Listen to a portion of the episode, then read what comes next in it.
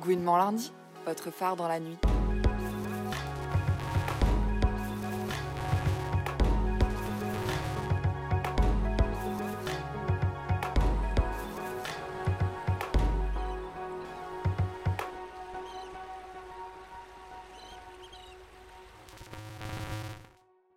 Le 6 mai dernier, le festival queer Bizarre accueillait la revue lesbienne Well Well Well pour une rencontre autour de l'histoire mouvementée de la presse lesbienne.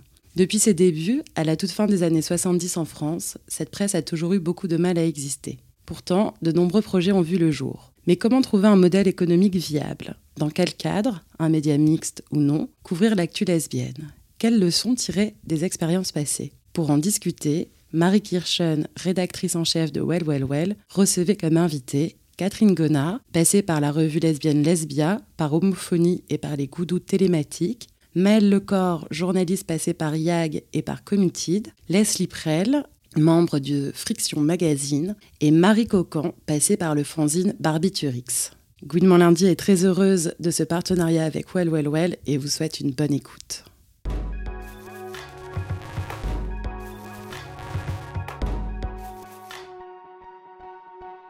On va commencer la table ronde. Euh, donc moi je m'appelle Marie Kirchen, je suis red chef de la revue Well Well Well qui est juste là. Et on a voulu faire cette table ronde bah, dans la continuité euh, du, euh, bah, de l'après-midi à la folie sur Queerprint. Et aussi parce que dans le numéro 4 de la revue, donc qui est juste là, on a un dossier sur la presse lesbienne. C'est un sujet qui nous tenait à cœur, bah forcément parce qu'on euh, en fait partie. Et euh, c'est souvent quelque chose qui est assez méconnu, parce qu'il y a beaucoup de hum, magazines euh, papier, de fanzines qui se lancent et qui souvent périclitent faute de modèle économique, parce que c'est du bénévolat. Et donc là, voilà, l'idée c'est un peu de discuter de tout ça et de faire le point sur ce qui a existé dans le passé, les difficultés que ça a rencontrées, les succès que ça a rencontrés aussi. Et de réfléchir un peu au futur. Euh, donc du coup, avec moi, euh, je vous présente alors de euh, gauche à droite Leslie Prel, Catherine Gonard, Mel Lecor et Marie Cocan, et je vais les laisser se présenter respectivement. Voilà, bah, commence Leslie.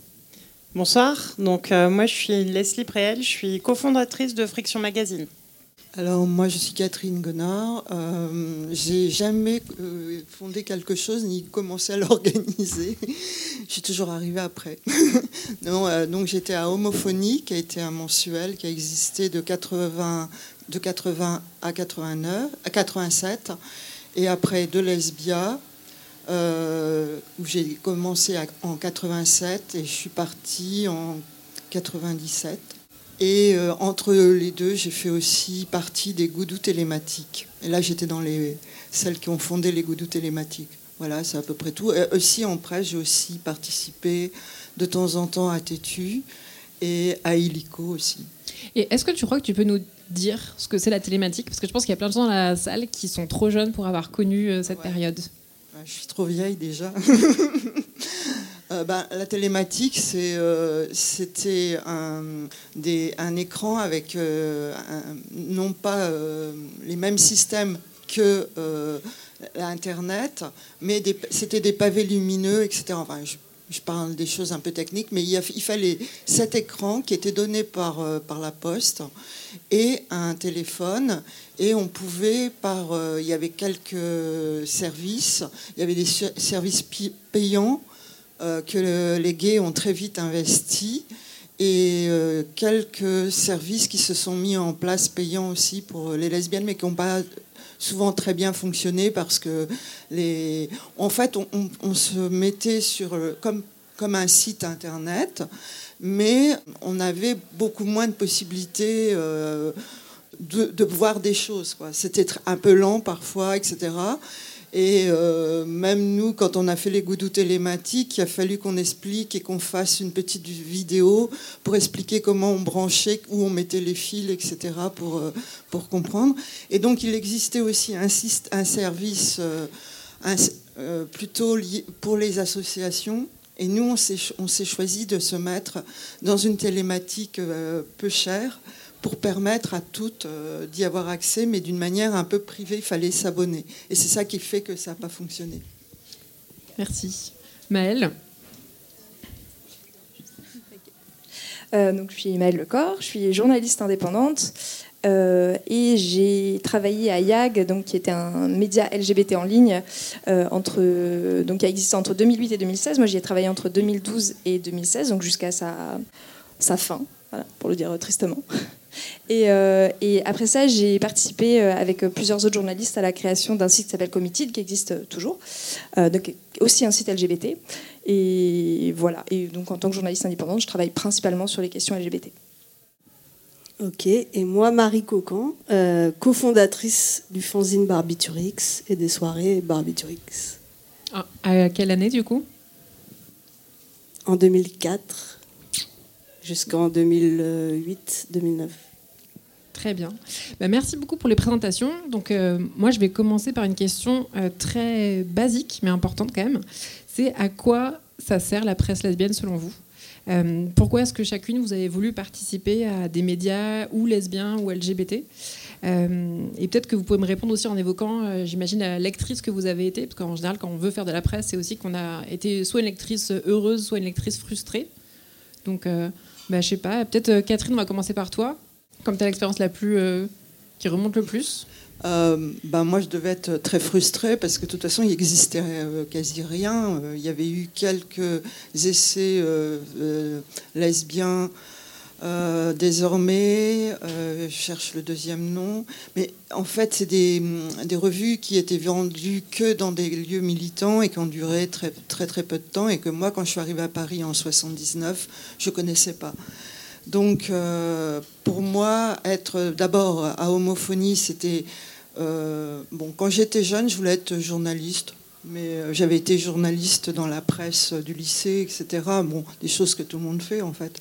Et, puis, euh, quand je suis arrivée à Homophonie, ben, c'était c'était un grand plaisir de, de, pouvoir à la fois écrire et puis quand même on était en train de se battre parce qu'il y avait encore des, lois discriminatoires, etc.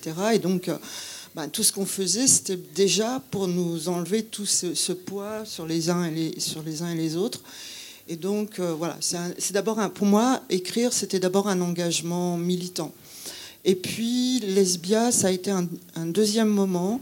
C'était vraiment comment on peut transmettre, comment on peut être un lien dans notre communauté. Vous enlevez euh, les sites, vous enlevez tout l'Internet et vous imaginez comment on fait pour se rencontrer quand on est, euh, ben, quand on n'est pas dans Paris, dans le petit milieu parisien. Et donc Lesbia, ben, ça a été d'abord ça, c'était une centaine de petites annonces, et ça c'était vachement important. Et après, plusieurs pages d'informations sur tout ce qui se passait en région. Donc euh, pour moi, l'essentiel, et, tout le temps que j'étais euh, rédac chef de Lesbia, eh ben, c'était ça l'important. C'est qu'on puisse donner toutes les infos, que celles qui, avaient besoin de rencontrer l'une les autres, eh ben, elles puissent le faire par notre biais.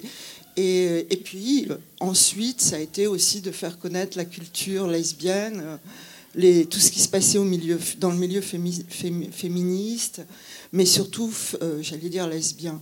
Et surtout faire découvrir tout ce qui, nous, plaisait les unes les autres, et puis se découvrir. Je me suis rendu compte, euh, là, ces derniers temps, j'ai eu à relire beaucoup de, de, lesbia parce qu'il y a plein de projets autour de lesbia en ce moment. Et je me disais, mais euh, c'est invraisemblable moi, j'ai écrit un article à, 30 ans sur vieillir, par exemple. Et, ça me fait beaucoup rire maintenant. Mais, mais en même temps, on, on, pouvait se poser plein de questions comme ça, parce que de toute façon, le mariage gay, ben, encore un, ça n'existait pas, on n'y pensait même pas, etc. Donc il y avait toutes les questions aussi des, des femmes qui avaient des, des, des, lesbiennes qui avaient des enfants. Qui avaient, en fait, tout, on pouvait se poser toutes les questions, puis on n'avait pas de limite. Donc si je comprends bien, ce que tu nous dis, c'est quand même beaucoup l'aspect rencontre dans les années 80 avec Lesbia, avec les petites annonces, mais aussi faire découvrir la culture lesbienne, faire circuler les infos. Je sais pas pour toi, Marie, donc avec Barbiturix en 2004, c'est ça? Ouais. Du coup, comment euh, vous avez décidé et pourquoi vous avez voulu euh, lancer ça? La petite histoire, c'est qu'on était dans une chambre et on était trois potes et on s'est dit, euh, enfin moi, je travaillais, euh, je faisais du graphiste à l'époque, à l'époque, et mon autre pote Katia, à qui je dédicace euh, cette soirée, euh, elle était, elle voulait plutôt écrire. Et on s'est dit, bah, il n'y a pas trop grand chose. Alors, désolé, il y avait lesbiens, mais il n'y avait pas trop. Pareil, il n'y avait pas. Avait pas grand chose à l'époque. Euh, et on s'est inspiré euh, d'un fanzine existant, donc c'était Housewife. Euh, voilà, et on s'est dit, bah, on va faire un peu le même délire, un peu léger, et on va parler aussi de la culture sur les filles. voilà, on voulait... Culture sur les filles Plutôt, c'était un plutôt artistique plutôt que militant mm, mm. à l'époque. et c'était très léger, on n'était pas voilà, on voulait pas faire un truc euh, très lourd. On voulait vraiment faire des trucs très légers. Voilà, il y avait des horoscopes, il y avait des, mais il y avait aussi des interviews de personnes connues. Et voilà. Donc côté artistique là aussi. Très artistique au début. Ouais. D'ailleurs, la baseline c'était culturellement fille. Voilà. Et toi, du coup, Maëlle, euh, peut-être que tu peux nous dire, ben, pour toi, à quoi ça sert la presse lesbienne en tout cas, comment tu es arrivée à YAG et euh, à quoi ça servait pour toi euh, bah, Moi, en tant que, donc, en tant que, je suis arrivée euh, à YAG en tant que stagiaire. Donc, voilà, je faisais des études de, communication slash journalisme. Enfin, c'était un peu, un peu flou dans ma tête. Je savais pas trop ce que je voulais faire, mais je m'intéressais à un truc, c'était les questions LGBT. Voilà, c'était mon truc. donc je me suis dit, bah, trouve un stage. Il y a un média LGBT qui existe. J'ai aussi tenté à Tétu qui n'a pas voulu de moi. YAG a bien voulu de moi, donc c'est aussi des hasards parfois. Et, euh, en fait, euh, moi, c'était plus. Euh, je suis devenue journaliste parce que je voulais parler des questions LGBT. J'avais pas de vocation à devenir vraiment journaliste. Donc en fait, j'avais. C'est un truc que je conscientise maintenant sur l'intérêt de la presse LGBT. C'était moi, juste, j'étais juste lectrice en fait de ces médias-là. Donc c'était juste par intérêt personnel. Et je pense que l'intérêt que je vois encore et que je voyais aller à la question de la presse LGBT ou la presse lesbienne, euh, c'est la question de créer un, langage commun, en fait. C'est-à-dire qu'aujourd'hui, ce qu'on voit, c'est que les questions LGBT, elles sont aussi présentes dans la presse généraliste, et ça c'est intéressant de le voir, ce qui n'était pas forcément le cas il y a une dizaine d'années. Enfin, moi, quand j'étais justement quand j'ai commencé à être journaliste en presse LGBT, euh, bah, les médias généralistes euh, s'intéressaient vraiment très très rarement à ce genre de à ce genre de sujet. En fait, c'était pas considéré comme suffisamment valable, suffisamment sérieux aussi. Euh, et donc, il y avait une vraie place. Ça ne veut pas dire que c'était plus facile, ça ne veut pas dire que c'était plus rentable, ça ne veut pas dire que voilà, c'était des, euh, médias florissants, mais en tout cas, euh, c'était des sujets qu'on ne trouvait pas ailleurs, en fait. Et c'était vraiment ça, je trouve, l'intérêt de la presse LGBT et je pense de la presse lesbienne à différents degrés, que ce soit sur un point de vue culturel ou militant. Bah, ça parlait de choses qui, en fait, étaient juste pas du tout visibles. Et aujourd'hui, ça l'est un peu plus. Ça ne veut pas dire que la presse LGBT ou la presse lesbienne a perdu son utilité, je pense, mais ça peut-être qu'on va y revenir un peu plus en détail plus tard. Mais voilà, en tout cas, c'était aussi trouver des choses bah, qui euh, juste n'apparaissent pas ailleurs parce qu'elles sont pas dignes d'intérêt pour beaucoup de journalistes, pour beaucoup de médias. Voilà. Leslie, tu veux nous dire, euh, toi, du coup, peut-être nous parler de Friction Ouais, nous, on a fondé euh, Friction il y a six ans. Et euh, on est un webzine culturel euh, LGBT. Et euh, c'est vrai qu'on a fondé Friction pour pouvoir rendre visible un peu toutes les initiatives queer qui nous tenaient à cœur. Et c'était de se dire, tiens, il y a des choses qui nous touchent qui n'ont pas forcément de visibilité et on a envie de pouvoir donner de la visibilité à ce qui nous plaît et vraiment, euh, tu disais tout à l'heure, Marie, que vous étiez très euh, libre. Euh, nous aussi, vraiment, il y avait un truc très léger. Et il y a un truc très léger et même un peu n'importe quoi. quoi. C'est le, fait de pouvoir d'avoir une plateforme pour rendre visibles des initiatives culturelles, principalement, mais politiques aussi, et pouvoir faire un petit peu bah, créer. Tu parlais de langage commun. Ben, voilà, c'est ça aussi, pouvoir participer à ce langage commun. Merci.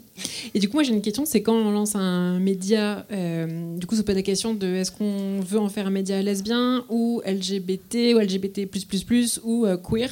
Comment est-ce que, bah, tu peux garder le micro, Leslie, du coup, comment vous, avez choisi euh, votre sujet? Alors, nous, on a un média mixte.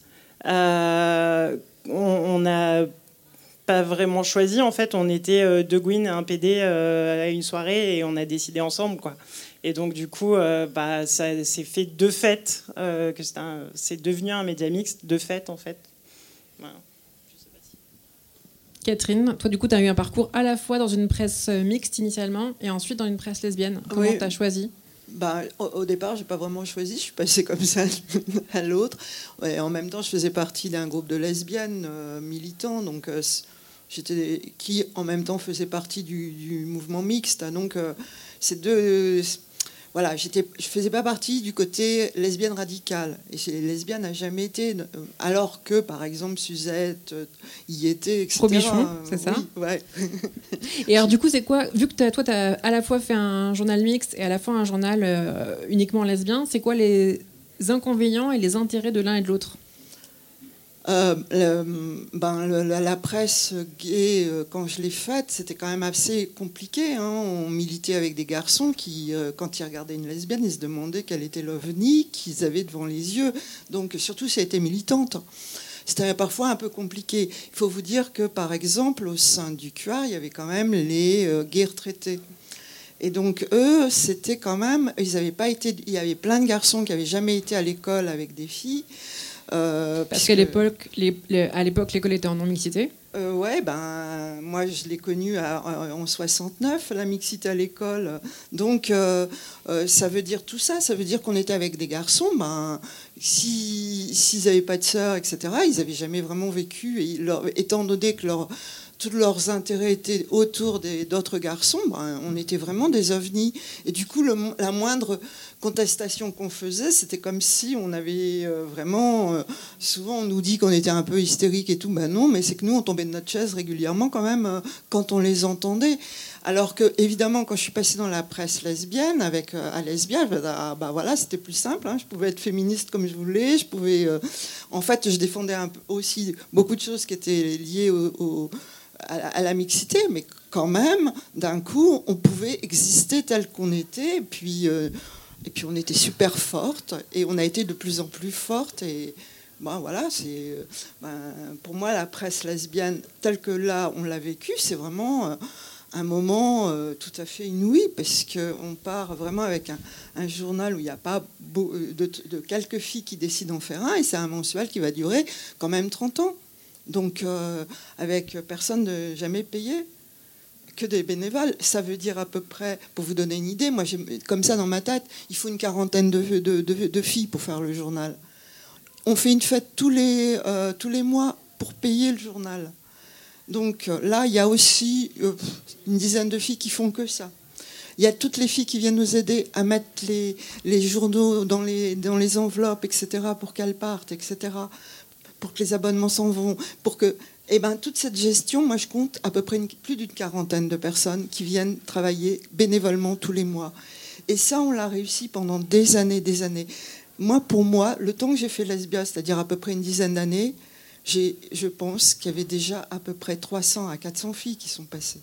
Voilà, c'est ça qu'il faut voir. On, était dans, on est dans l'histoire du mouvement en faisant le journal. C'était une vraie nécessité pour nous toutes de le faire.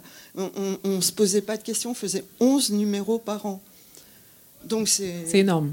C'est énorme. Et, au moment où moi je l'ai fait, c'est 50, 52 pages. Donc, ouais, c'est énorme. Ouais, donc une vraie expérience du coup de non-mixité euh, lesbienne pour créer ce journal. Ah ouais, avec les engueulades, avec tout, chouette quoi. Ouais.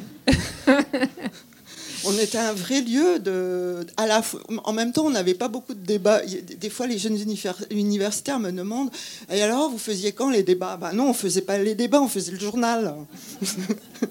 Mais par contre, on allait dans tous les autres lieux où il y avait des débats pour, euh, pour, le, pour dire ce qui se passait, etc., etc. Mais nous, au journal, les engueulades qu'on avait, c'était plus sur comment on faisait le journal que euh, sur. Euh, que des débats de fond sur la théorie lesbienne. ouais, on essayait d'être les porteuses de tout ce qui se passait. On a essayé de le faire. Je ne sais pas si on a toujours réussi, mais on a essayé de le faire. Parce que c'était pas nous qui parlions, c'était bah, c'était les autres qui faisaient dans leur groupe, partout. Euh, et c'était important qu'elles aient la parole. Et c'est ça qui nous a toutes construit. Enfin, moi, je pense que c'est les médias qui nous ont aidés à se construire. Ouais. Marie, peut-être que du coup, toi aussi, tu as une expérience euh, de médias lesbiens. Comment est-ce que vous avez choisi de dire, bah voilà, on va faire un média euh, culturellement fille, tu disais Et bah non pas queer, gay, lesbienne, etc. C'est vrai. Bah, hum, déjà, on n'était que des filles à la base. Voilà, ça, aide. mais après, c'était pas forcément. Enfin, ceux qui travaillaient avec nous, ils n'étaient pas forcément lesbiennes, il y avait aussi des hétéros. Et on a remarqué qu'on était assez gay-friendly, finalement. Donc, nous, ce qu'on voulait mettre en avant, c'était les femmes. Mais on... Parce qu'il y avait un manque à cette époque-là? Bah, il y a toujours un manque, hein, c'est proportionnellement. Euh... Parce qu'il y avait un manque particulièrement à cette époque-là? Bah voilà, oui, particulièrement à cette époque-là. Et euh... donc voilà, le truc, c'était, euh, il y avait beaucoup de trucs pour les garçons. On trouvait qu'il y avait beaucoup de trucs pour les garçons. Il y avait beaucoup de bars, il y avait beaucoup de. Et pour les filles, euh, bah à cette époque-là, il n'y avait pas. Il y avait Lesbia, il devait y avoir. Il y avait Lesbia, oui. Peut-être la, la dixième muse. Voilà, sûrement. Mais c'est vrai que côté garçon, il y avait Tétu qui était très très visible dans les kiosques, donc c'est sûr que c'était pas du tout la même euh, force de frappe. Ouais. Tétu, il parlait un peu des filles aussi, mais c'était très peu, très peu. Le pourcentage était. Et voilà, et nous, on voulait vraiment euh, mettre en avant les femmes, en fait. C'était vraiment ça. Euh, même, mais par contre, on parlait des soirées gays, enfin, était, enfin homo, lesbiennes. Et toi, du coup, Maëlle, tu as fait l'expérience de bah, YAG et Committed. Donc c'était quoi? C'était LGBT la ligne euh, C'était ouais, L'un et l'autre, c'était vraiment LGBT. Donc euh, je, ça date un peu, donc je, réactive un peu ces souvenirs-là, mais c'est vrai qu'il y avait une vraie volonté. Bah, YAG, de toute manière, euh, ça a été créé en 2008 par des anciens de Tétu qui justement voulaient faire un vrai média LGBT, donc avec une vraie volonté de mixité et pas 95% euh, de pages consacrées aux mecs et les 5% euh, par là, là, on va les laisser aux filles. Donc il y avait vraiment cette volonté quand même. Bah, euh, c'est même pas d'équilibrer les choses, mais c'est que voilà de, couvrir tous ces sujets-là et de parler de vraiment, de s'adresser vraiment aux personnes LGBT de notre communauté en fait. Donc et puis sachant que aussi que les uns et les autres, on peut aussi s'intéresser aux sujets qui ne nous concernent pas directement. Euh, c'est aussi ça, je pense, que, qui est chouette dans la presse LGBT, c'est que, euh, bah oui, on peut. Enfin, moi, en tant que meuf Gwyn, euh, je vais pas m'arrêter aux pages qui concernent juste les meufs. Enfin, voilà, c'est que je vais m'intéresser à l'ensemble des problématiques qui vont traverser ma communauté parce que c'est aussi important. donc voilà, donc YAC s'est avec vraiment ce, cette volonté-là de départ.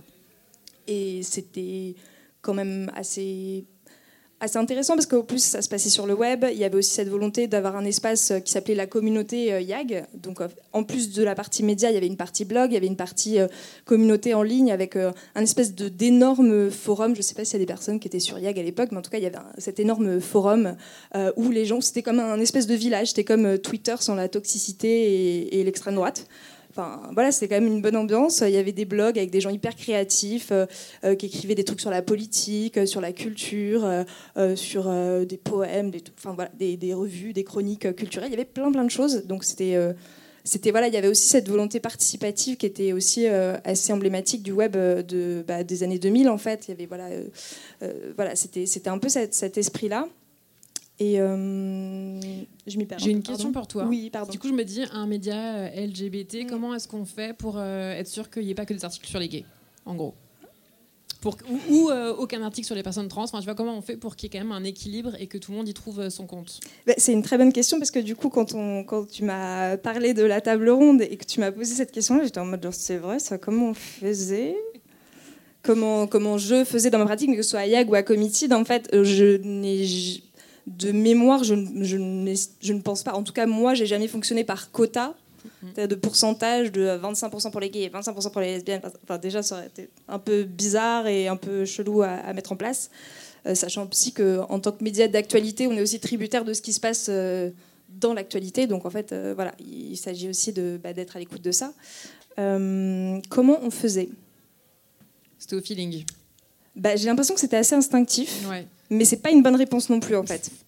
C'est pas une bonne réponse non plus parce que, enfin, là, c'est, je fais une micro parenthèse de casquette euh, AJL, donc Association des journalistes LGBTI, où justement, quand on fonctionne parfois trop à l'instinct, on a tendance à oublier certaines, certaines composantes de notre communauté. Et justement, parfois, à l'instinct, il faut juste, euh, des fois, euh, déplacer un peu le curseur pour mettre une attention euh, sur certains sujets pour ne pas les oublier en fait. Voilà, je trouve que le côté instinctif peut fonctionner mais il a ses limites donc voilà. D'où l'intérêt quand même de compter un peu de temps en temps quoi. Ouais, ouais, complètement.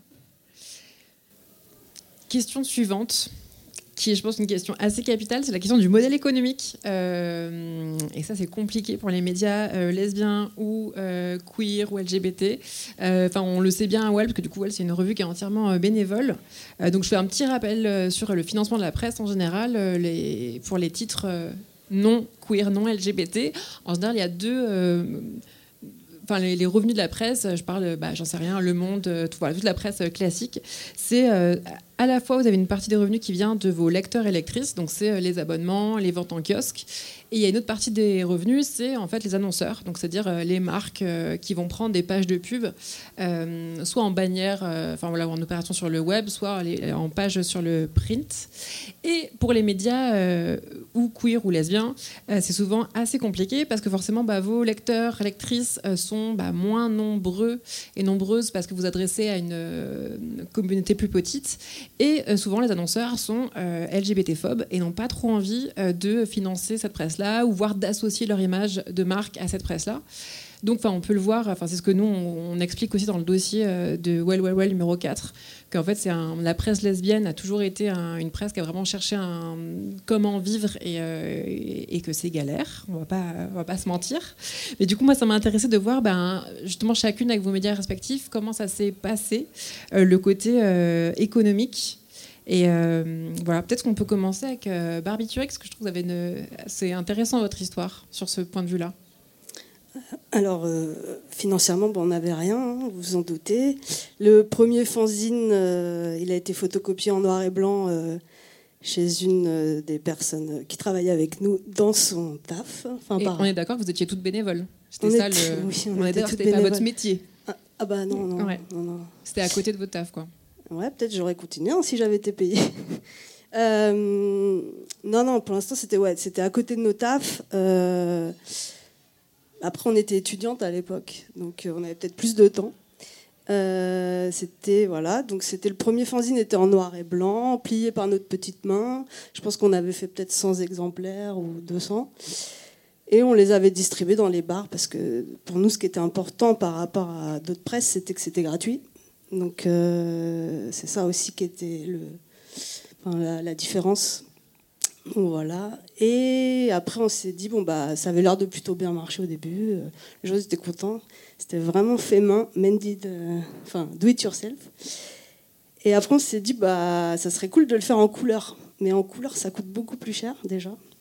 Et on s'est dit, bah, du coup, on va peut-être faire une soirée comme lesbien, du coup. Euh, pour, lancer euh, l'impression. Pour lancer les impressions, exactement. Et la soirée a plutôt bien marché. Euh, après, on avait fait une soirée un peu à l'image du fanzine, c'est-à-dire que il y avait des performances, il y avait des DJ sets, il y avait des stands. voilà, on a essayé de pas faire juste une soirée où on mixe, mais plutôt une, sorte de mini festival en une soirée. Et, et la soirée a marché euh, plus que euh, le fanzine, j'ai l'impression. Et voilà, et donc c'était la première soirée, et je remercie aussi euh, bah, la Flèche d'Or qui nous avait fait confiance à l'époque. D'ailleurs, Cram, coucou. voilà, et on l'avait appelé en plus Clitorize, et on s'est dit, oulala. Donc après Barbiturix, Clitorize, est-ce que ça va marcher? Apparemment, oui puisque les filles, je pense qu'elles se sont reconnues un peu dans le truc. Euh, Et, donc la soirée a fini par euh, dépasser le fanzine en fait. Parce que maintenant, Barbiturix, on connaît les Wet for Me, mais on connaît peut-être moins justement la partie, euh, le site web ou les fanzines. bah ouais, et bah en fait c'est comme tu disais, en fait c'est pareil. Nous, même pour un fanzine, même s'il était petit, il y avait peut-être 20-25 personnes qui travaillaient. Et voilà, il faut un leader aussi qui tient le truc. À l'époque, c'était Katia, et Katia est partie en 2008. Après, on a filé le bébé à Denis Junket, et après, euh, Rag a repris euh, les manettes. Et je pense que Rag peut-être était plus à l'aise dans les soirées. Du coup, c'est pour ça que peut-être que les soirées ont, ont perduré. Et le fanzine, euh, ouais, le fanzine, je, crois qu'il est mort, le fanzine. Bah, il y a un site web en tout cas. Il y a un site web, on s'adapte à l'ère du temps, tu vois, c'est du digital, c'est c'est moins cher de, de, faire du digital que de payer du papier. Et voilà. Que Leslie, tu peux nous dire, bah pour Friction, pareil, qui est une initiative euh, bénévole. Oui. alors nous, c'est pareil, il n'y a pas de modèle économique chez Friction. On veut pas, on, veut, on est tous bénévoles et on veut pas qu'il y ait de pub parce qu'on veut pouvoir faire ce qu'on veut en fait et on veut pas dépendre de qui que ce soit. Ou même, on s'est posé à un moment la question des partenariats rémunérés avec certains lieux. Et c'est vrai que jusqu'à aujourd'hui, on a toujours plutôt dit non, puisqu'on ne voulait pas s'imposer du coup de faire du contenu en fonction euh, euh, partenariat qu'on aurait convenu en amont. Euh.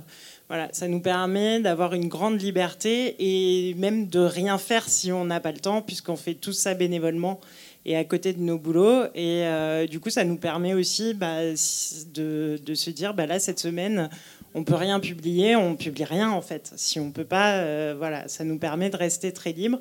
Après, forcément, ça coûte un petit peu de sous quand même, donc euh, les événements aussi.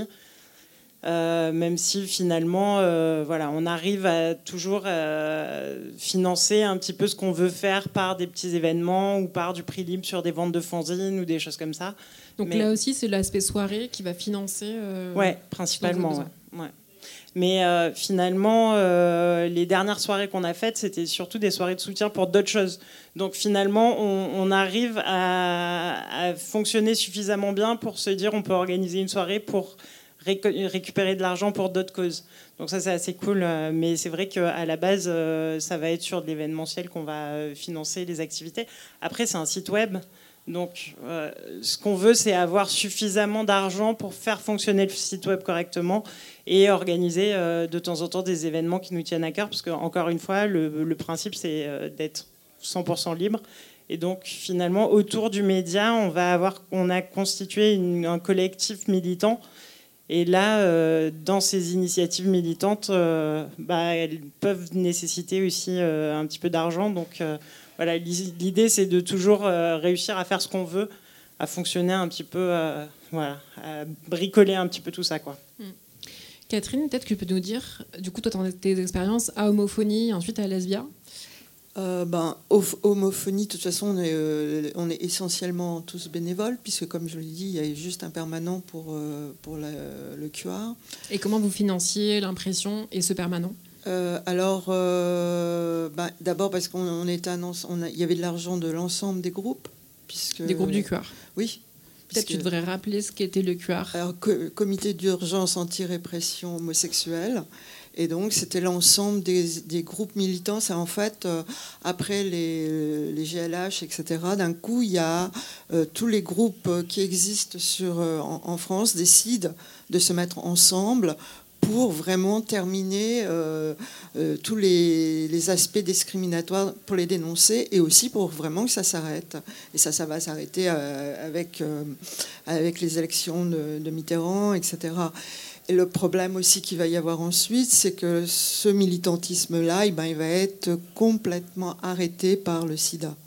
C'est-à-dire que moi, la moitié des garçons avec qui j'ai fait homophonie ben, sont morts très jeunes que nous, on était entourés de garçons qui, qui, mouraient en fait. Et donc euh, ça, ça a été aussi l'expérience de cette mixité-là à ce moment-là. Et en même temps, ils ont cherché à avoir des subventions qu'ils ont eues. Euh, les garçons ont été beaucoup plus ah, ils étaient plus hargneux, j'allais dire. Ils arrivaient plus facilement à avoir différents types de subventions. Plus que les lesbiennes, tu veux dire ah ben, Nous, on les a même pas cherchés, finalement. J'allais dire, les lesbiens, on les a même pas cherchés. D'ailleurs, on a même eu un, type de discours. Moi-même, je me suis laissé avoir ce genre de discours. Ben ouais, nous, on est libres. Et puis, euh, personne ne nous dira comment on doit être et comment on va faire. Et puis, de toute façon, euh, voilà, c'est la force de ce journal d'être capable d'être capable d'être fait bénévolement, rien qu'avec des filles, euh, etc., qui en veulent, etc. Ça, c'était vrai. C'est vrai, mais sauf et que... tu dis que tu t'es fait avoir, donc... Bah, quelque part, oui, parce que ça, c'est reprendre le Caire. Ouais. Et donc, on était en plein dans le Caire. ouais, mais donc, on refaisait ce qu'on a toujours attendu des femmes. C'est-à-dire du travail gratuit. Voilà. Et c'est longtemps après que je m'en suis rendu compte. Je m'en suis rendu compte aussi parce que j'ai une carrière en scie. Hein. Ben, le temps où j'étais rédac chef, euh, je travaillais de à Lesbia. euh, à, Lesbia, ben, je travaillais de 5h à 10h du matin, voilà, au télématin. J'étais euh, documentaliste au télématin et après, j'allais dormir et hop, je repartais pour faire Lesbia. C'est-à-dire que tu avais pris un mi-temps pour avoir ben, du temps En fait, ils m'ont donné un poste euh, où j'étais, ouais, j'étais, je travaillais 5 heures. Et je paye encore maintenant. Hein, il y a plein de choses, je travaille encore. Donc, je paye mon militantisme encore tous les jours. tu le payes parce que euh, tu n'as pas eu la carrière que tu aurais pu avoir Ouais, pas du tout. Si tu avais été à temps plein, investi dans ton travail, versus euh, à mi-temps et investi dans Lesbia. Ouais, c'est sûr. Et c'est pas la même retraite, j'imagine, derrière. Bah ouais. Ben, enfin, j'arriverai peut-être à, en cumulant là maintenant, mais ouais. Mais bien sûr, mais pour toutes celles qui ont vraiment milité comme, comme moi j'ai fait, ben oui, c'est ça qui se passe. Et euh, le journal, on a pu le faire parce qu'on avait fait tous des choix dont on se rendait peut-être pas compte complètement au début ce que ça signifiait sur nos vies, mais on les a, on les a assumés. Euh, je veux dire, les copines qui étaient, euh, par exemple, maquettistes, on faisait une maquette en papier, vous voyez, avec de la colle, tout. C'est-à-dire que nous, quand on, c'est très tardivement qu'on a eu des ordinateurs.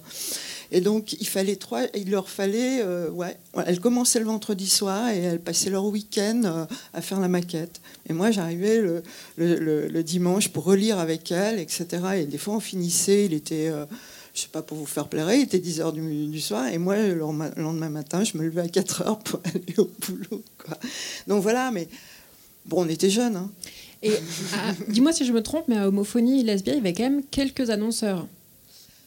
Et alors, comment, alors qui c'était Comment est-ce que vous arriviez à obtenir ces budgets-là? Alors, euh, ben, c'était des, lieux militants.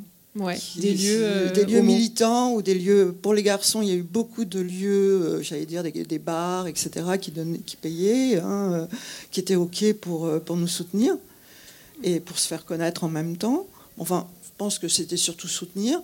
Et pour Lesbia, c'est pareil. On a eu aussi des bars. On, il y avait très peu de bars. C'est ça, c'est mon problème, c'est que du coup, c'est souvent la presse gay, parce qu'il existe une presse gay gratuite et la presse lesbienne gratuite, il y a eu très peu, enfin, il y a eu Barbiturix, Housewife, mais c'est beaucoup plus compliqué à financer parce qu'il y a aussi moins d'établissements qui sont prêts, effectivement, à payer. Euh, vous aviez, à Barbiturix, il y avait aussi des, des pubs. Euh, alors, euh, oui, quand on a fait le couleur, euh, j'avais oublié, mais Katem l'a rappelé, Dollhouse, qui nous a vraiment bien aidé. puisqu'elle Un sex shop. Exactement. Elle nous a pris pas mal de pubs. Et on avait aussi Gayvox. Voilà, mémoire. Gayvox. Beaucoup de souvenirs pour pas mal de monde. Je sais pas s'il y en a qui connaissent. Mais... Moi, c'est ma génération. Voilà. Euh, ouais, donc euh, merci Dollhouse, hein, parce que c'est ça aussi. Euh, tu oui, c'est une entreprise qui vaut un côté militant de mettre la main à la poche pour vous aider. Bah ouais. ouais puis nous, on avait la dernière, la, couve de la dernière. la quatrième de couve, qui était une pub. Qui était une pub et c'était un Minitel. C'était des services Minitel qui ont. mais nous, on le mettait on le mettait dans, le, journal que on n'avait aucun lien avec euh, le, service militaire. Mais du coup, on avait quand même ce, ce, financement. Et puis, bon, bah, l'essentiel, c'était les ventes, hein, parce que quand même, on a bien vendu le journal. Et mm. puis, euh, et puis le, les fêtes. Puis voilà. Mm. Toi, Maëlle, tu as une expérience du coup à YAG? Parce que donc YAG, initialement, était un site gratuit. Tout à fait. Et ensuite, euh, a essayé de passer en payant. Ouais. Alors, une partie du site euh, a, est devenue payante. En fait, il s'est passé que qu'il y a un moment, bah, on n'avait plus de sous. Et... Parce que initialement, quand YAG était gratuit, comment vous vous financiez? Euh, Alors, il y avait, il y avait de la publicité notamment sur le site. Il y avait aussi euh, des partenariats, euh, notamment avec euh, Santé publique France, qui à l'époque s'appelait l'INPES, je crois. Donc, c'est-à-dire des campagnes de prévention, etc., qui permettaient de, voilà, de générer bah, de l'argent pour, pour notre fonctionnement, en fait, tout simplement. voilà, je vous fais la, la, version.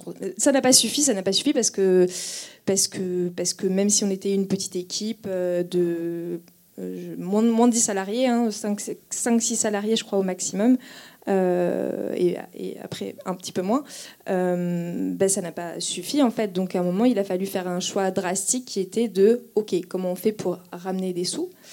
Et le choix s'est fait sur donc installer un paywall sur certains contenus, ce qui voulait dire aussi, d'un point de vue éditorial, faire des changements, c'est-à-dire décider que certains contenus resteraient gratuits et d'autres passeraient sous paywall, donc c'est-à-dire que fonctionnement d'abonnement, avec inciter nos lecteurs à, justement bah, s'abonner pour avoir accès à des contenus qui, de fait, seraient exclusifs et qui ne pourraient pas être trouvés ailleurs. Voilà, donc c'est le choix qui a été fait. Euh, on a, donc ça, c'était en 2015, il me semble. Euh, c'est 2015. Et, euh, et, donc, on a fait une campagne d'appel à dons qui permettait justement de communiquer sur ce changement éditorial et ce changement de fonctionnement. Ça a plutôt bien fonctionné. Après, ça a aussi ses limites parce que donc c'était un, site qui avait quand même une, bah, une, une comment dire qui était reconnu pour son travail sur les questions LGBT, etc., qui avait une image plutôt, bah, plutôt de, qui était un site de qualité, etc. Euh, mais le fait est, c'est que inciter les gens à payer pour quelque chose qu'ils ont eu gratuitement pendant des années, c'est extrêmement compliqué. Euh, même si c'est euh, du contenu inédit, même si c'est important, même si, euh, même si même pour plein de raisons, hein, voilà, ça reste extrêmement, extrêmement difficile. Et de fait, ça n'a pas suffi, même si voilà, la, campagne d'appel à dons qu'on avait fait avait très bien fonctionné sur le moment. voilà, il y a plein de raisons qui font que bah, quand, on, fait ce choix d'avoir un accès payant sur un site d'information, euh, il faut aussi amorcer toute une réflexion euh, euh, de, qu'est-ce qu'on donne aux gens en fait, comment on les incite à s'abonner, comment on, leur fait comprendre qu'il y a un besoin de, bah, de, soutenir le média, de le faire fonctionner, etc. Et ça, ça demande beaucoup de pédagogie. parfois ça marche, parfois les gens restent campés sur leur position de ils veulent que ce soit gratuit parce que parce que aussi on touche à un sujet qui est particulier, c'est-à-dire qu'on parle des questions LGBT, donc on parle aussi de la vie des gens, et pour certaines personnes, et je les rejoins aussi là-dessus, hein, mais il y a une question un peu... Euh, c'est des sujets importants et parfois c'est des questions de vie ou de mort. Les mots sont un peu, un peu graves, mais en tout cas, il y, avait un peu ce côté. Euh, parfois, on nous, a, on nous a renvoyé un peu euh, par rapport à cette question du payant. oui, mais vous faites, vous faites de l'argent sur nos luttes.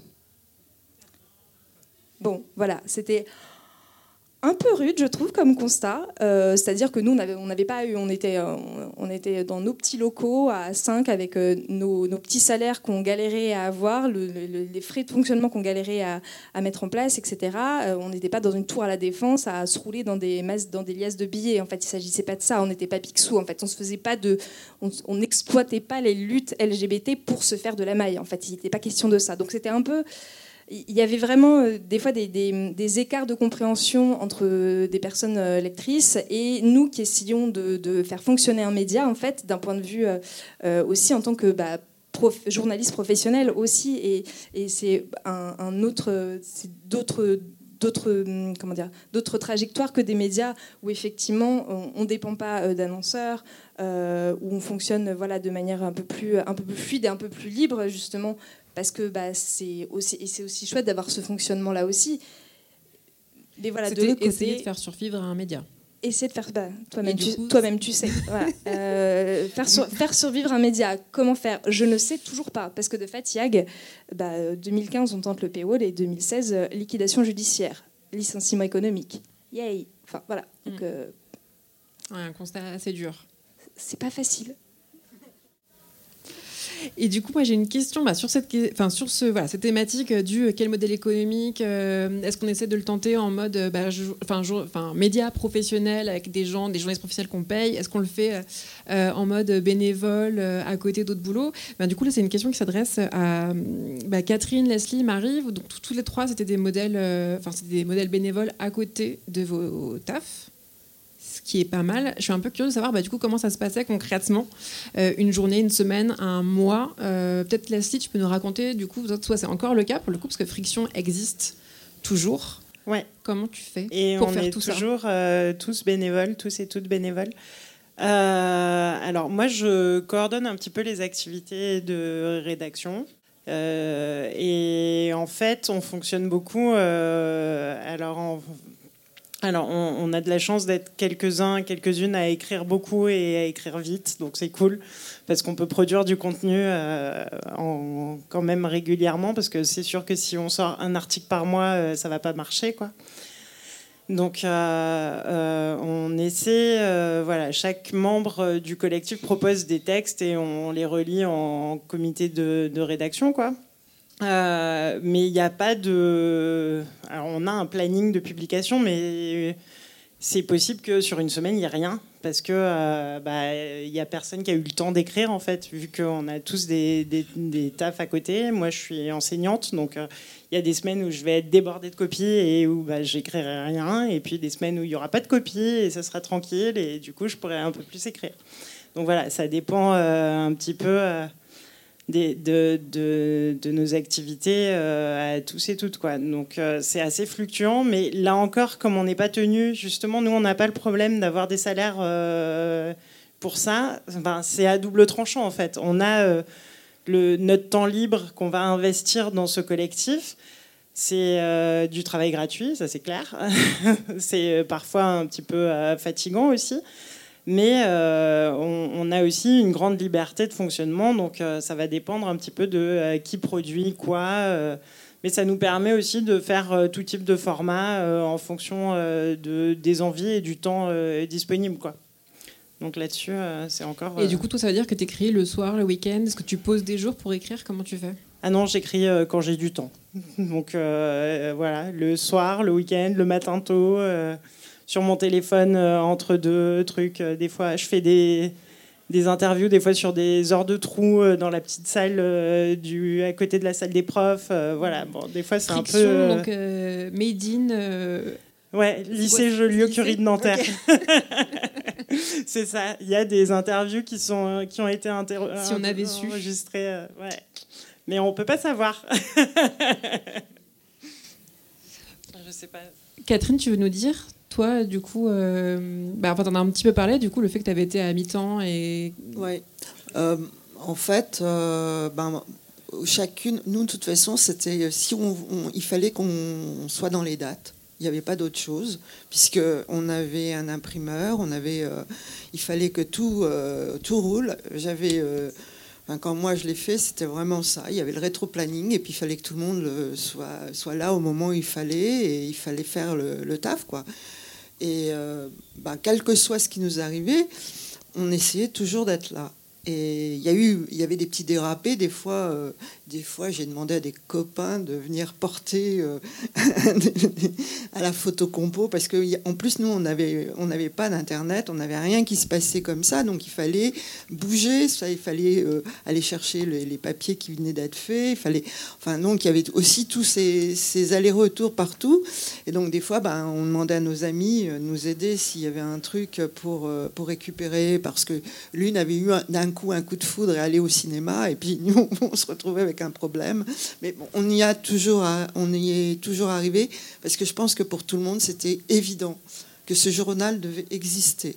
C'était vital pour nous, c'était vital pour celles qui faisaient des petites annonces. Donc, ben, on le faisait, on se posait pas de questions. Et il n'y avait que le mois de, de juillet qu'on avait, euh, qu'on faisait pas de, de numéro. Et c'est vrai que moi, je ne me rendais pas compte à quel point euh, c'était quelque chose qui était invraisemblable d'arriver à faire ça et que tout le monde le fasse. Et c'est après, quand j'ai été vraiment dans d'autres boulots, que je me suis rendu compte qu'on était quand même assez. Euh, enfin, moi, je pense que toutes les filles qui étaient là, elles étaient formidables, quoi. Parce que, euh, ben, bon, alors, toutes n'avaient pas le même investissement mais du moment qu'elles venaient et qu'elles étaient là pour le taf qu'elles avaient à faire, c'est-à-dire, moi je trouve par exemple celles qui venaient pour les abonnements et qui passaient une après-midi à mettre les enveloppes, eh ben ouais, c'était un vrai taf et elles étaient là. Donc euh, il n'y avait pas à l'ESBIA, il n'y avait pas de petits boulots et de gros boulots. Il n'y avait pas. Euh, bon, alors, moi, le truc que je faisais, c'est quand il manquait des papiers, ben, je, les, je les faisais pendant que les autres elles étaient en train de corriger. Quoi. Donc, je les faisais le soir. À la dernière minute. Ouais. Ouais, moi je, pour boucher les trous. Ouais, pendant, des, pendant pas mal d'années, j'ai fait des papiers pour boucher les trous. Ouais. Bon, j'en faisais d'autres aussi, mais, mais beaucoup de fois c'était ça pendant que parce que d'un coup il y en avait une qui n'avait pas eu le temps de faire ou n'importe, et ben, il fallait qu'on ait nos pages, donc ben ouais, moi je le faisais. Et les autres pendant ce temps-là, elles faisaient autre chose, elles faisaient correction, elles faisaient ce qu'elles pouvaient. Voilà, moi, c'était ma, facilité d'écriture qui permettait de. ah, donc toi aussi, comme Leslie, t'écris vite, c'est efficacité. Ben, Ah ouais, il faut ça. Hein. Il faut. il faut. Euh, Marie, est-ce que tu veux nous dire, toi, comment tu as géré euh, toute la période où tu as été à Barbiturix? Comment tu as géré le côté euh, boulot et, ou études En fait, et, j'étais en. et travail? Ouais. je travaillais à côté et du coup, je pense que sur mes heures de travail, je faisais ça aussi. Hmm. Voilà, bah ouais. Maintenant, on peut dire, il y a- prescription. Oui, il y a prescription. ils- ils viendront plus embêter. Non, je pense pas.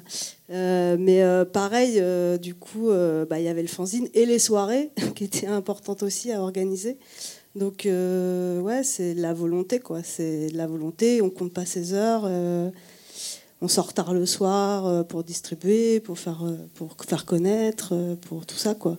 Et est-ce qu'il n'y a pas une lassitude à la fin? Parce que ça, ça a l'air quand même assez intense. Bah, je pense qu'il y en a une pour Katia. Ouais. Ouais, qui, qui a bien l'idée euh, tout le début. Quoi. Enfin, c'était vraiment le, le leader du projet. Et je pense que ouais, elle a été fatiguée à un moment donné de, de tout ça. Et nous, on n'était pas payés. Alors les soirées, on faisait payer les artistes. On essayait vraiment au maximum de, de payer tous les artistes. Mais euh, ouais, c'est. Bah, je pense qu'après, il y a aussi, euh, on grandit, on a peut-être envie d'autre chose, on fait le tour, euh, peut-être qu'on veut autre chose aussi. Mm. Et je sais que moi, je suis partie pour d'autres raisons, euh, mais Katia, ouais, elle est partie, je pense, parce qu'elle en avait un ras-le-bol à un moment donné, elle voulait autre chose, elle avait fait le tour, et puis elle était un peu fatiguée. Quoi. Parce que souvent, le problème de la presse bénévole, c'est qu'au bout d'un moment, on s'épuise. Bah, comme tu disais, en fait, on se fait pas payer, donc à un moment donné, il faut bien vivre aussi à côté.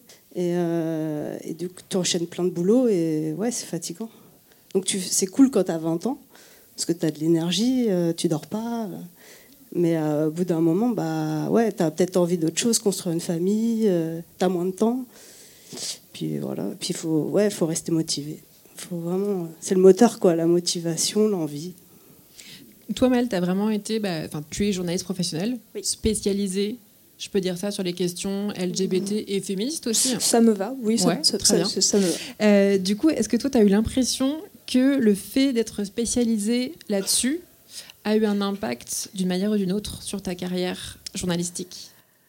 Bah, c'est ce que je disais un petit peu au début, c'est que euh, moi, quand j'ai commencé à être journaliste, c'était des sujets qui n'étaient pas aussi visibles qu'ils le sont aujourd'hui. Donc, aujourd'hui, c'est plus simple de proposer ces sujets-là. En tout cas, il y a un intérêt. Donc, effectivement, c'est plus, c'est plus, c'est plus facile de vendre ces sujets-là parce que, parce que de fait, euh, voilà, aujourd'hui, ils, ont, ils sont quand même plus dans, plus dans la presse généraliste.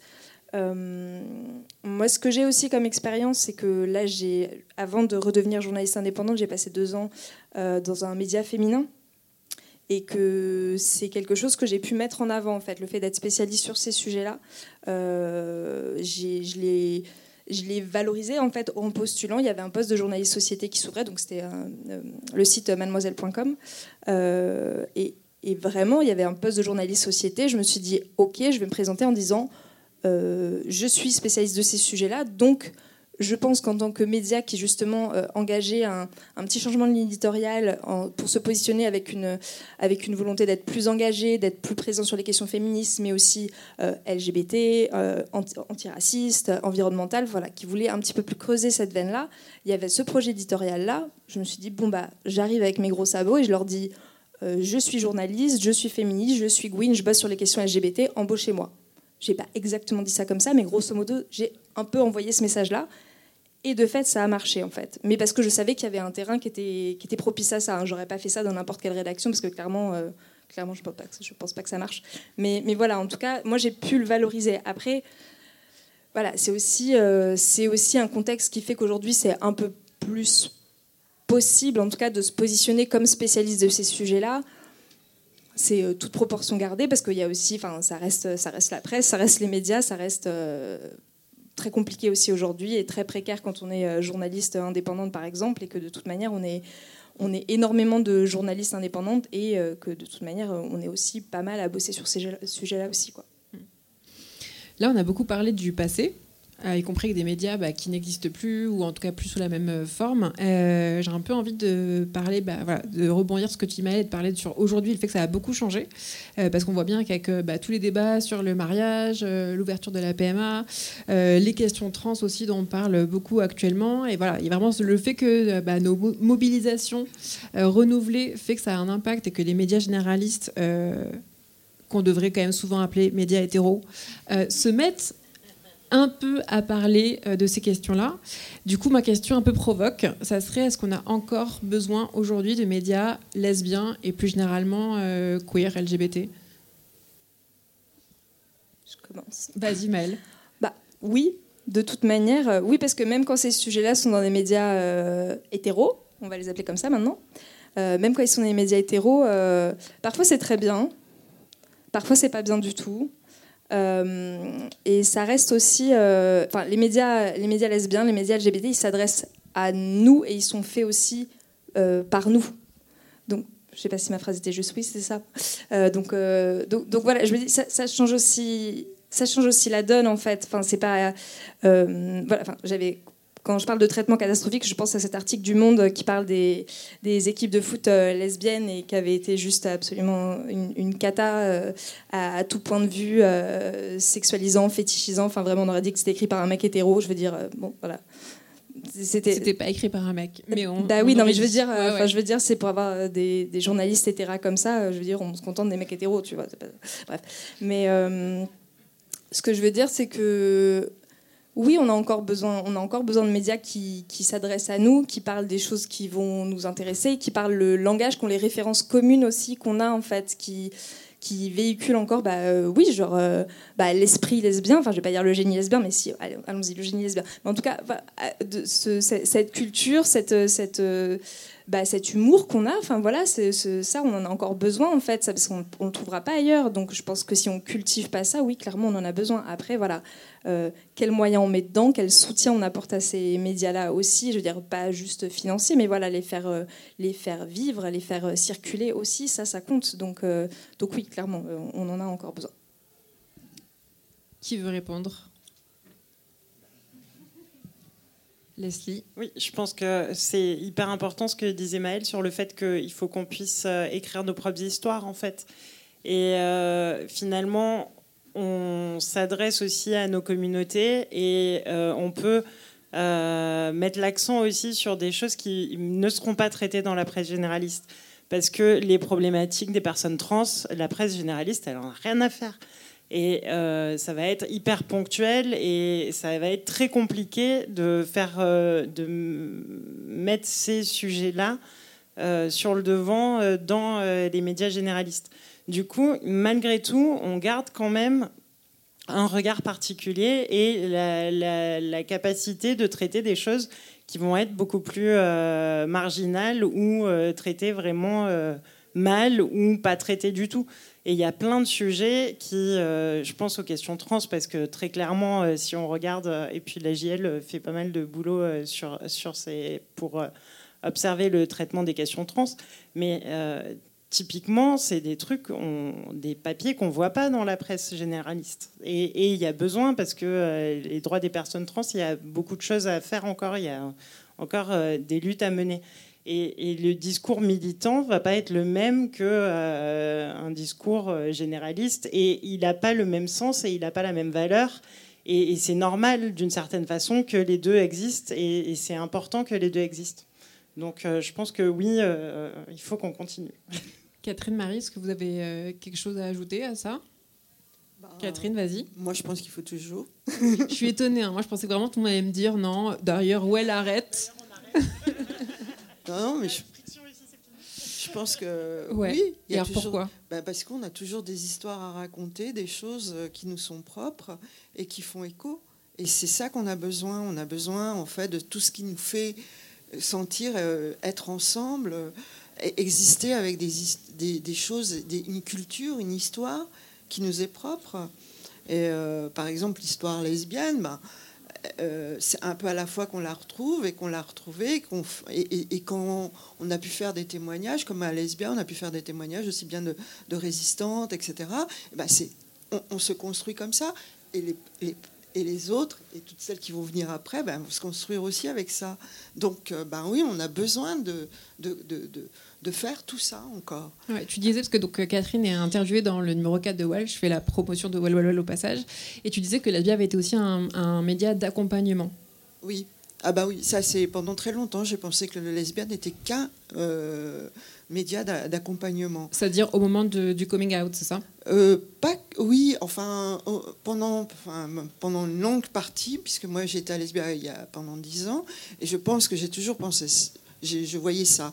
C'est-à-dire qu'on on recevait des lettres, etc., nous disant Oh là là, formidable, ce journal est extraordinaire, heureusement que vous existez, etc. Et puis, euh, eh ben, et puis après, bah, elle découvre tout ce qu'elle a besoin, une communauté, des, adresses, des trucs, une histoire, etc. Et grâce aux annonces, elle trouvait une copine. Et d'un coup, on, a, on avait une lettre. Bon, ben, maintenant, on n'a plus besoin de votre abonnement ou au revoir. Et, et, euh, et, puis, euh, et puis, ben voilà. Et bien, on avait des lettres. Ouais, franchement, c'est pas, c'est pas terrible. Vos papiers, ils sont un peu nuls, quoi, etc., etc. Parce qu'en en fait, entre le moment où elle nous avait découvert et puis le moment ben, où elle avait toute leur communauté, etc., elle n'avait plus besoin de nous. Donc, elle nous lâche. Au revoir. L'ingratitude. et moi, c'est vraiment. J'ai toujours pensé que lesbien, c'était que ça. Et c'est que maintenant que je me rends compte que des fois, elle le lisait aussi. Et, pendant très longtemps, parce qu'elle m'en parle, c'est celle qui l'ont lu. Mais pendant longtemps, j'ai cru qu'on était là que pour prendre la main, pour dire regarde, il y a tout ça pour toi. Et puis quand elle avait compris tout ce qui était pour elle, et eh ben, elle nous lâchait, puis voilà.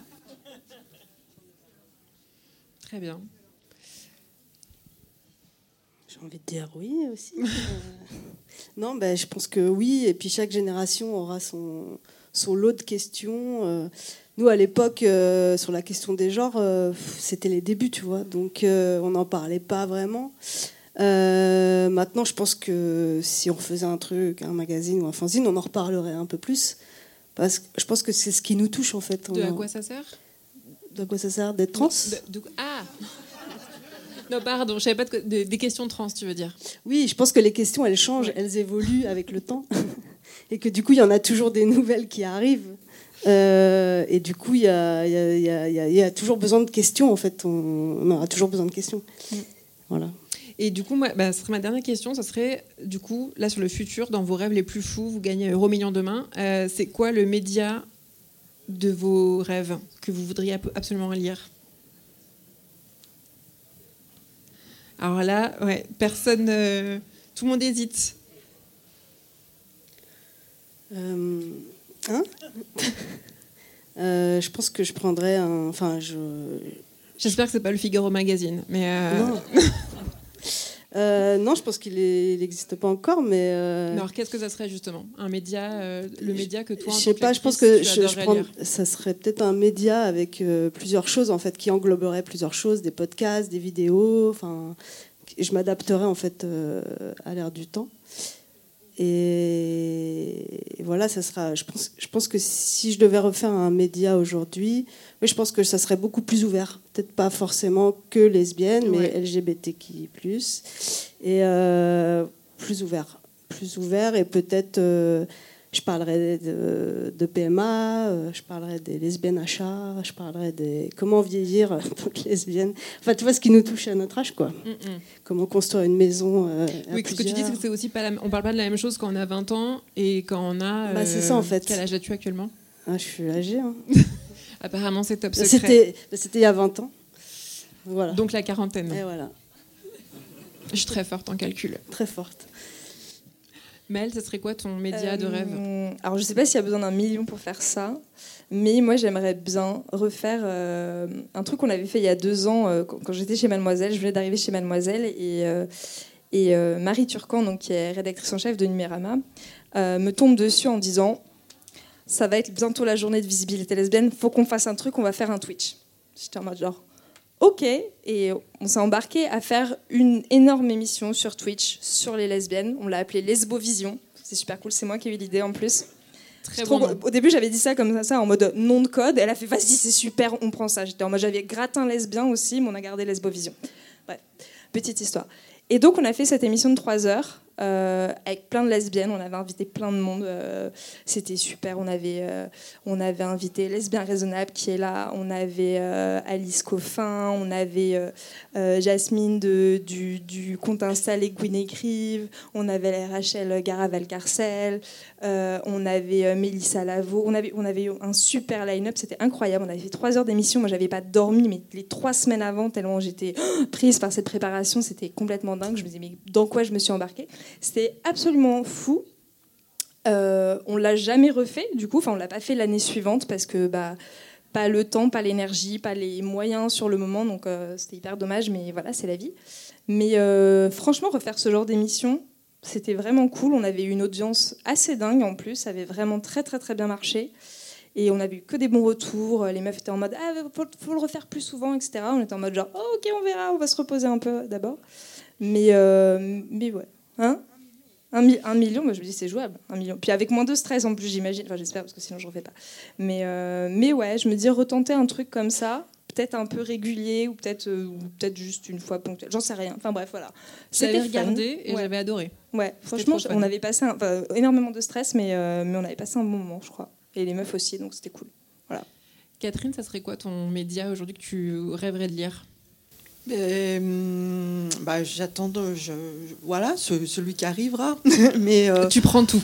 je prends tout, ouais, je regarde, je- dès que je peux, je regarde les choses qui, qui passent.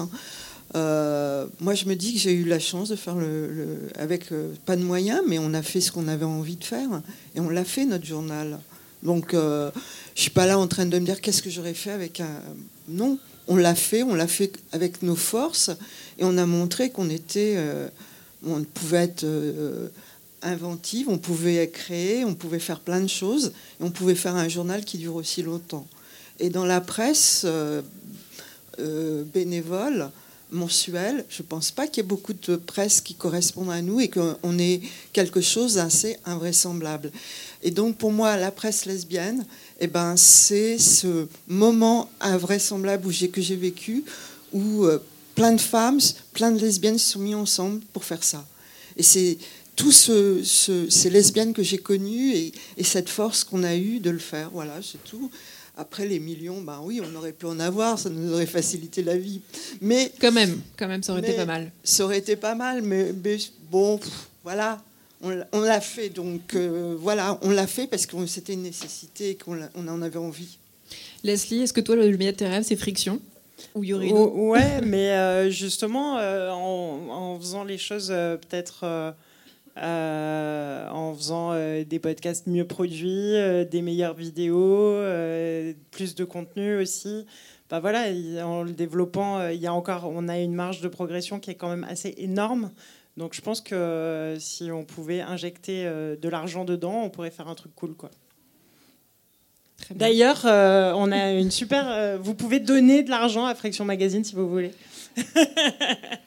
Puis je rappelle que, bon, là, on a parlé de vos médias, parce que l'idée, c'est de faire un point sur des médias bah, voilà, qui, ont, qui ont existé, voire qui, qui n'existent plus, ou qui ont déjà un peu de recul sur euh, l'expérience. Mais j'aimerais quand même citer, bah, évidemment, euh, l'émission de radio Gouinement Lundi, euh, Lesbien Raisonnable, donc, Lauriane qui est là, qui lance son site et, et, son magazine qui arrivera un, un jour bientôt.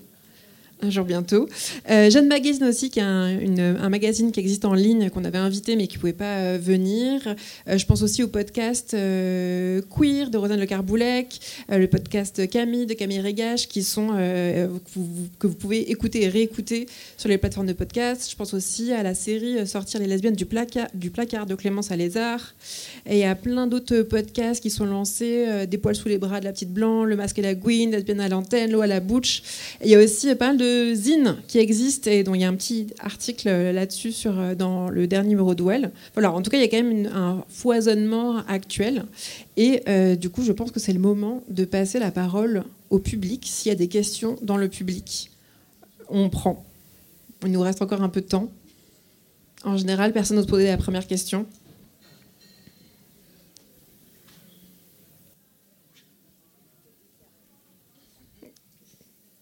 Pas de questions du tout?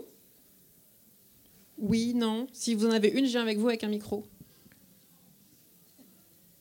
Non, bah, j'ai l'impression que... Ah, super.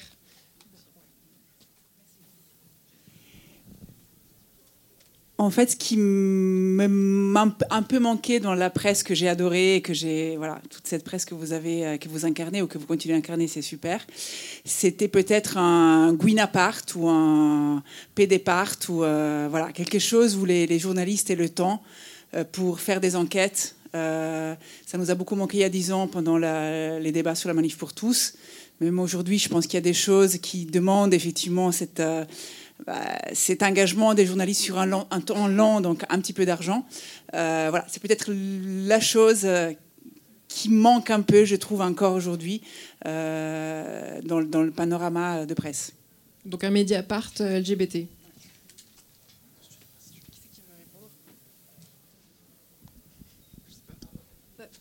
Non, mais pour aller dans ton sens, euh, Véronica, c'est vrai que si on parle de Mediapart à l'heure actuelle, il y a quand même des choses intéressantes qui sortent euh, sur les questions LGBT, ce qui est une très très bonne chose. Mais effectivement, euh, je te rejoins sur le, temps long et ça me fait penser qu'à YAG et à Committee, on avait aussi un peu cette, volonté, mais sûrement le manque de moyens, de forces vives, etc. Enfin voilà, c'est pas quand je parle de moyens, pas seulement financiers, mais voilà, comme, comme tu dis très bien, les enquêtes, ça demande énormément de temps, énormément d'énergie, et voilà, c'est un investissement qui est, souvent complexe à faire. Donc, euh, ouais, complètement. Enfin, ce, serait, ce serait une bête d'idée en vrai.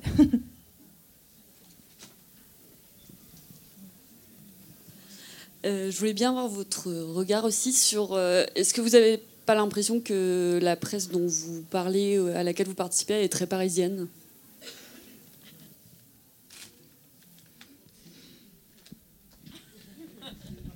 Bah, oui, clairement, euh, je pense qu'on est toutes euh, de Paris. Euh, moi, j'ai commencé Friction quand je suis revenue à Paris après mes études. Moi, je suis assez d'accord et c'est un problème. Enfin, clairement, nous, on a une antenne marseillaise, mais bon, c'est, on est surtout, on parle surtout d'initiatives parisiennes et, et c'est, c'est vrai que c'est un problème. Il faut réussir à décentrer nos regards et on le fait pas assez parce qu'il y a beaucoup de choses qui se passent à Paris. Je pense qu'on a un peu de. C'est confortable aussi, euh, c'est plus rapide et c'est confortable. Euh, c'était une question importante aussi pour Lesbia, mais euh, en fait, on avait pas mal de relais en, partout où il y avait des groupes. donc, il y avait beaucoup d'infos qui remontaient. Et puis, on se revoyait souvent dans, des, réunions ensemble, etc. Donc il y avait pas mal de choses, pas mal d'infos, notamment aussi pour euh, tout ce qui était euh, par le biais du festival de films lesbiens. on avait pas mal, et aussi à Lesbia, à un moment, on a eu beaucoup de, correspondantes à l'étranger aussi qui nous envoyaient des papiers. Et donc ça aussi, c'est quelque chose que, qui, marchait, qui fonctionnait bien. Du coup, on avait pas mal, de, bon, pas, suivant aussi les liens que les unes et les autres pouvaient avoir. Du coup, on avait pas mal de choses qui venaient du, Québec. Il pouvait y avoir, il y a, eu l'Angleterre un moment où on avait beaucoup d'informations. Mais en fait, tout dépendait aussi de, celles qui euh, euh, venaient euh, de certains endroits ou pas, etc. Et mais sur l'aspect région, on était toutes conscientes de ça. Euh, parce que ben, la plupart, si on était là, c'est qu'on venait de région aussi. Moi, je, venais de Bretagne. voilà, donc euh, j'avais ce manque aussi de, ce qui se passait dans nos régions. Euh, ouais, je rebondis juste, mais effectivement, c'est un, un, constat hyper, hyper juste. en termes de presse LGBT locale, il y a un média comme Hétéroclite qui est basé à Lyon et qui couvre justement euh, l'actualité euh, euh, queer, LGBT lyonnaise, enfin et, et, un peu alentour. Donc voilà, il y a des choses qui existent. Après voilà, c'est là j'en ai une en tête. Et j'en ai... Jeanne, Jeanne, est basée en, dans le nord. En Bretagne. Bretagne. Je ne t'ai resté. Très bien. Bah, voilà. Mais voilà, non, c'est vrai que c'est deux exemples, donc c'est pas c'est pas énorme non plus et, et ça vient pas contredire du tout le, le constat que tu fais, mais ouais. Bah, pareil, nous à Barbiturix, on était tous parisiennes, donc euh, c'est vrai qu'on n'avait pas cette question-là de, des régions. Après, je me dis maintenant avec les médias, l'internet, euh, le digital, euh, y a peut-être plus, c'est plus facile peut-être aussi que dans les régions, elle renvoie des, enfin, que chaque soit ouvert à chaque journaliste qui habite n'importe où en fait. Pas bah, plus facile d'accès pour les lecteurs et lectrices. Après, effectivement, la question c'est qu'est-ce qu'on met dans nos médias? Est-ce qu'on est très centré sur euh, la vie militante parisienne, la vie festive parisienne, ou est-ce qu'on traite aussi d'autres choses? Et c'est vrai que pour, pour traiter d'autres choses, du coup, pardon, je donne mon avis. Il euh, faut aussi effectivement avoir euh, des journalistes basés en région, euh, voire à l'étranger, et ça que c'est de l'argent. Est-ce qu'il y a une autre question?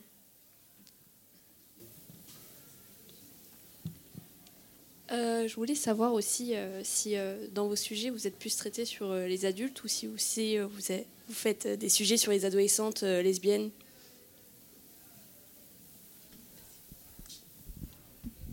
Nous, on, traite euh, beaucoup de littérature young adult. Donc, euh, sur euh, de la chronique littéraire, on va avoir des sujets sur de la littérature plutôt ado, jeune, jeune adulte. Mais voilà, c'est surtout au niveau des chroniques littéraires.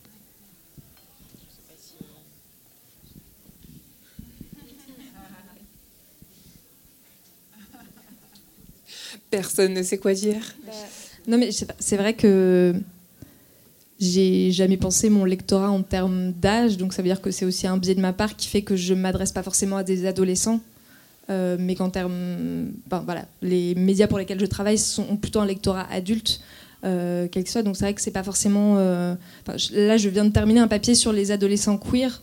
Il n'empêche que je sais que le lectorat va être plutôt un lectorat adulte, donc c'est déjà un peu, un peu biaisé, quoi. Mais bref, voilà, micro parenthèse. Bah, appel euh, aux gens qui veulent lancer un, média euh, adolescent euh, queer. Ça serait cool. Je pense que ça va faire paniquer pas mal de gens de droite, mais je pense qu'il faut y aller. Est-ce qu'il y a une autre question?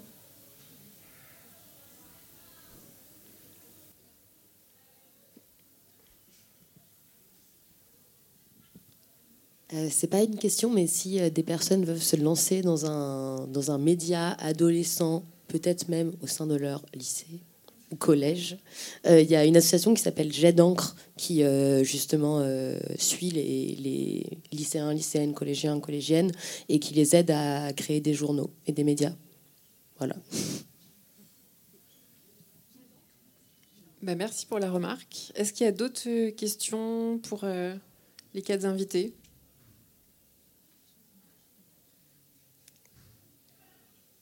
Pas d'autres questions? Ok. Ouais, une question. Alors moi, c'est la question de, de j'aime pas du tout le mot patrimoine, l'héritage de ces grands médias lesbiens. Est-ce qu'on a bien gardé les archives, soit papier, soit numériques Et est-ce qu'on a des projets à les déposer dans un centre archive comme le collectif LGBTQI à Paris ou ailleurs pour que cette histoire soit bien conservée et mettre à disposition de chercheuses et chercheurs de l'avenir. Euh, alors pour euh, Lesbia, euh, les premières années, je ne sais pas jusqu'à quel euh, bon, il y a une collection complète un peu partout, et il y en a surtout une à la bibliothèque Marguerite Durand. Et une grande partie euh, des, archives de Lesbia, jusqu'au moment où j'y étais, ont été remises à la bibliothèque Marguerite Durand. C'est un choix. Ce choix se justifie parce que nous étions le premier grand euh, journal lesbien mensuel, 30 ans, Enfin, à l'époque, il était déjà à 15 ou 20, oui, 15 ans quand j'ai arrêté. Et que donc, je trouvais qu'il qu'il était raisonnable de le mettre dans l'endroit où il y avait eu la Fronde, qui était le premier grand quotidien féministe fait par des femmes, uniquement par des femmes. Donc, en fait, moi, mon idée, c'est qu'on ait un journal, d'abord, et que donc, comme journal pour lesbiennes et féministes, eh ben, c'était bien qu'on soit à la bibliothèque Marguerite Durand dans les pas de la fronde. Voilà, c'était un acte militant.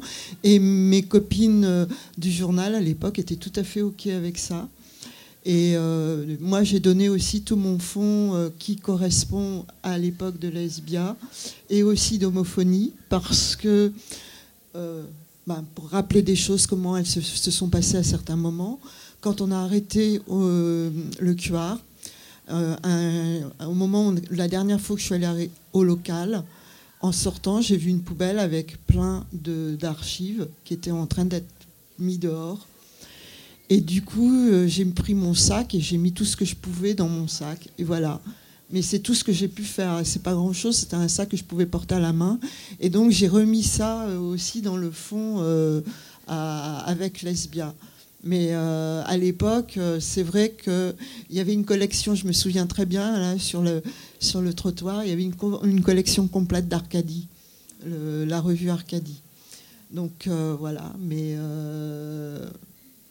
mais à l'époque, personne ne s'en est préoccupé. Et nous, on ne sait toujours pas, parce que pour, euh, bah, euh, par exemple, pour Lesbia, il y a un gros projet qui va se faire, qui est en train de se faire euh, avec Percé, le site Percé universitaire, de mettre Lesbia en numérisé. C'est un projet qui a commencé avec d'autres revues féministes des années 70 et maintenant c'est avec Lesbia. Et donc on pourra non seulement lire tout, tout Lesbia numérisé, mais aussi on pourra faire des recherches aux noms, aux thématiques, etc. etc. C'est un gros, gros projet qui est en train de se faire. Et pour l'instant, on essaye de récupérer tous les, éléments qu'on pouvait pour les aider à, numériser, etc. Voilà, pour moi, ça, euh, je trouve que c'est, la meilleure solution, c'est-à-dire de donner accès à la recherche de la manière la plus ouverte possible. Bon, c'est vrai que ben, les garçons n'ont pas été aussi réactifs au, moment euh, de la fin du QA. L'histoire était là aussi, c'est que la maladie était là et qu'il y avait d'autres choses à penser. Euh, bah, juste brièvement, pour ce qui est de, des archives de YAG, elles sont toujours en ligne. En fait, elles, euh, ont été remises en ligne via Committed. En fait, donc toutes les archives de YAG sont passées sous pavillon Committed. Donc elles sont à la suite de tout le site existant. En fait, donc elles existent toujours. Elles sont toujours euh, accessibles, ce qui est une très bonne chose. Moi, je dois encore avoir des numéros peut-être à la, dans un, un garde-meuble, je sais pas. Il faut que je recherche je sais pas si les gens ont encore des numéros, mais. Ouais, puis à l'époque, euh, je faisais les maquettes en fait, donc il faudrait peut-être que je regarde si j'ai des CD-ROM ou des trucs comme ça. Je n'avais même pas pensé à ça. Ok, bah. Euh, mais ouais, peut-être. Je ne sais pas. En tout cas, j'ai regardé avant cette table ronde et il y a encore quelques. Alors, pas tous, mais il y a quelques fanzines qui sont visibles sur le site de Barbiturix en PDF. Waouh. voilà, il n'y a pas tout, il n'y a pas les tout premiers. Je pense qu'il n'y a pas les premiers en noir et blanc faits par une photocopieuse. Euh, j'ai découvert Lesbia aux archives lesbiennes et il y a tous les numéros de Lesbia aux archives lesbiennes en plusieurs exemplaires. Il y a même des, livrets qui ont été faits pour, euh, pour bien les conserver. Il y a aussi énormément de fanzines euh, de Barbiturix. Il y a tous les Well Well Well en plusieurs exemplaires. Il y a quasiment tous les Jeannes. Et du coup, les archives lesbiennes euh, ARCL qui existent depuis 83, il y a. Enfin voilà, je me suis fait une petite liste pendant que vous parliez, mais il y a aussi euh, Quand les femmes s'aiment, euh, qui est le premier, première revue lesbienne qui a été faite, il me semble, 76, 79 truc comme ça. Il y a les numéros, il n'y a pas tous les numéros d'Arcadie, mais il y a tous les numéros de Masque, tous les numéros d'Amazon d'hier, lesbienne d'aujourd'hui. Enfin, c'est, enfin voilà, il y a des archives qui, qui, existent, qui sont conservées et, et qu'on peut, qu'on peut, qu'on peut découvrir et qu'on peut aller voir. Donc n'hésitez pas à contacter les ARCL. Bah, merci. Est-ce qu'il y a une autre question? Plus de questions? Bon, bah, du coup, je pense qu'on a un peu fait le tour. Bah, merci euh, beaucoup, en tout cas, à nos invités et à toutes les personnes qui sont venues.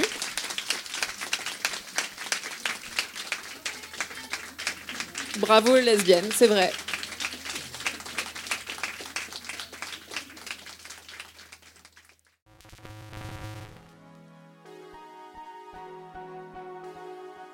Gouinement lundi, votre phare dans la nuit.